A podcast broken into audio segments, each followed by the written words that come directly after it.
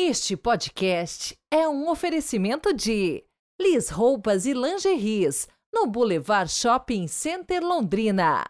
Pasta Chef, almoço aos sábados e domingos para entrega. 43 9 91 72 89 33. Londrina, Paraná.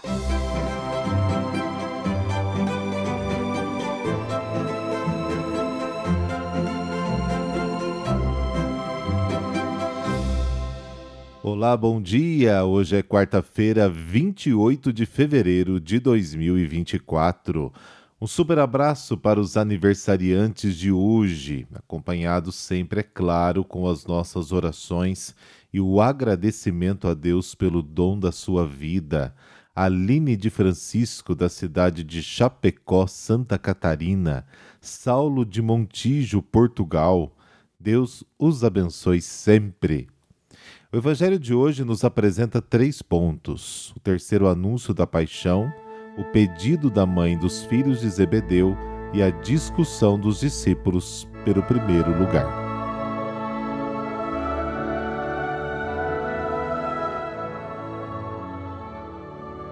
Pelo sinal da Santa Cruz, livrai-nos Deus, nosso Senhor, dos nossos inimigos. Ó Deus, conservai constantemente vossa família na prática das boas obras, e assim como nos confortais agora com vossos auxílios, conduzi-nos aos bens eternos. Amém.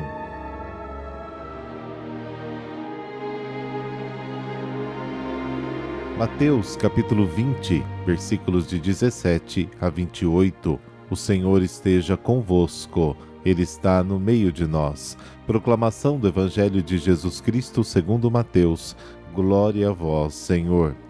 Naquele tempo, enquanto Jesus subia para Jerusalém, ele tomou os doze discípulos à parte e, durante a caminhada, disse-lhes: Eis que estamos subindo para Jerusalém, e o filho do homem será entregue aos sumos sacerdotes e aos mestres da lei.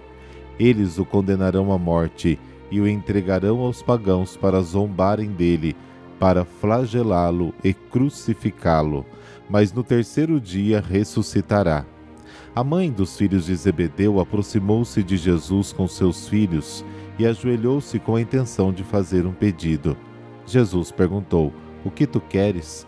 Ela respondeu: Manda que esses meus filhos se sentem no teu reino, um à tua direita e outro à tua esquerda. Jesus então respondeu-lhes: Não sabeis que estáis pedindo? Por acaso podeis beber o cálice que eu vou beber? Eles responderam: Podemos. Então Jesus lhes disse: De fato, vós bebereis do meu cálice, mas não depende de mim conceder o lugar à minha direita ou à minha esquerda. Meu Pai é quem dará esses lugares àqueles para os quais ele os preparou. Quando os outros dez discípulos ouviram isso, ficaram irritados contra os dois irmãos. Jesus, porém, chamou-os e disse: Vós sabeis que o chefe das nações tem poder sobre elas e os grandes as oprimem. Entre vós não deverá ser assim. Quem quiser tornar-se grande, torne-se vosso servidor. Quem quiser ser o primeiro, seja vosso servo. Pois o filho do homem não veio para ser servido, mas para servir e dar a sua vida como resgate em favor de muitos. Palavra da salvação. Glória a vós, Senhor.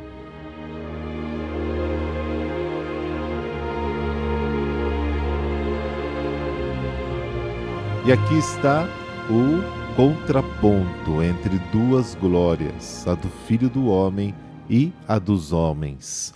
A primeira glória consiste em entregar-se, servir e dar a vida. A segunda, em possuir, escravizar e dar a morte. É uma luta entre o egoísmo e o amor, onde o amor vence com a sua derrota e o egoísmo perde com a sua vitória. A história é um diálogo de mal-entendidos entre Jesus e os discípulos. O que a mãe dos filhos de Zebedeu quer de Jesus não é glória, ou seja, Deus. Ela quer é vanglória, ou seja, ter, poder, aparência.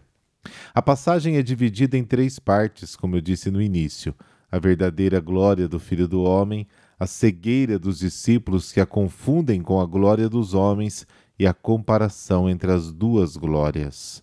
Este texto nos prepara para o seguinte, com o qual se torna um só.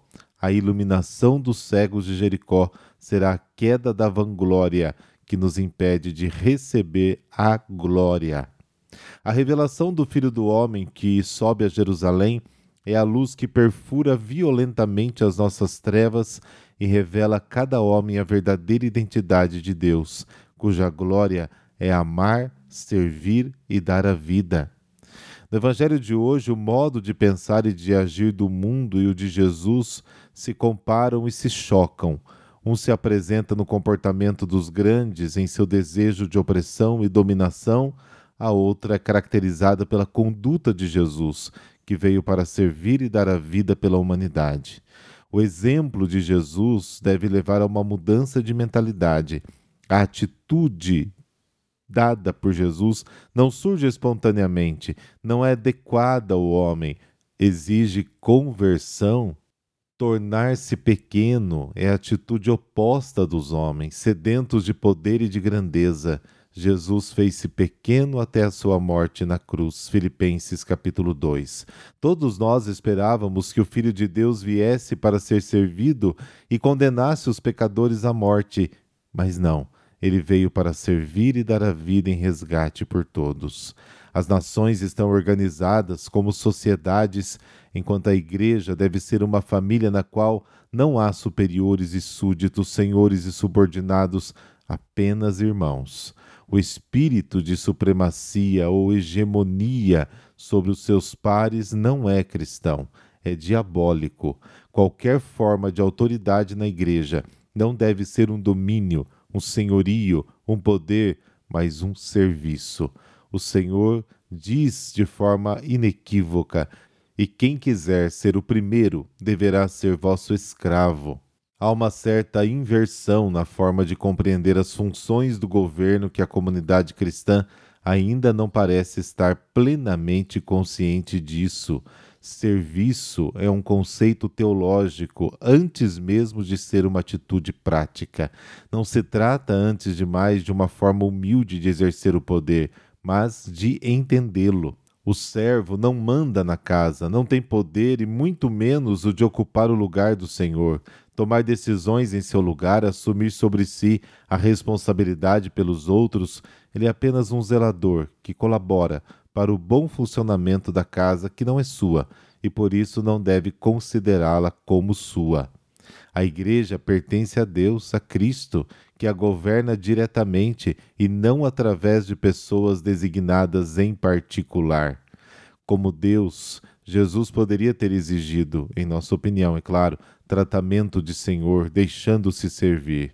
Mas em vez de fazer valer os seus direitos soberanos, ele os renunciou em favor das multidões, tornando-se seu servo e dando a sua vida pela redenção, pela libertação da escravidão de qualquer tipo que seja. Ao escolher a condição servil, pretendia estar mais próximo daqueles que viviam na escravidão e devolver-lhes a consciência da sua dignidade e liberdade. O texto de hoje reitera o hino da carta aos Filipenses, capítulo 2. Apesar de ser Deus, tornou-se servo, cumprindo seu serviço com a morte na cruz. Embora fosse rico, tornou-se pobre para nos enriquecer. 2 Coríntios, capítulo 8. A verdadeira grandeza e a autêntica liberdade está na humildade de servir. Jesus está entre nós como aquele que serve.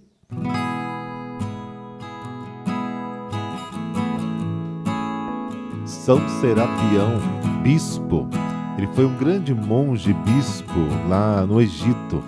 Temos poucas informações sobre ele, mas sabemos que estudou na escola catequética de Alexandria e ali conheceu Santo Antão, de quem se fez discípulo e de quem herdou uma túnica de pelos. São Serapião também foi grande amigo de Atanásio e lutou contra o arianismo. Quando recebeu a indicação para tornar-se bispo, São Serapião mostrou-se um pouco triste em ter que abandonar a vida monástica. Para ele, a vida de perfeição cristã era a vida do monge. O santo que hoje comemoramos escreveu muitos livros e cartas pastorais. Quando Atanásio foi preso, Serapião foi até o imperador Constâncio II interceder pelo amigo, mas o grupo dos defensores da heresia ariana conseguiram derrubar Serapião e martirizá-lo em 370 no Egito.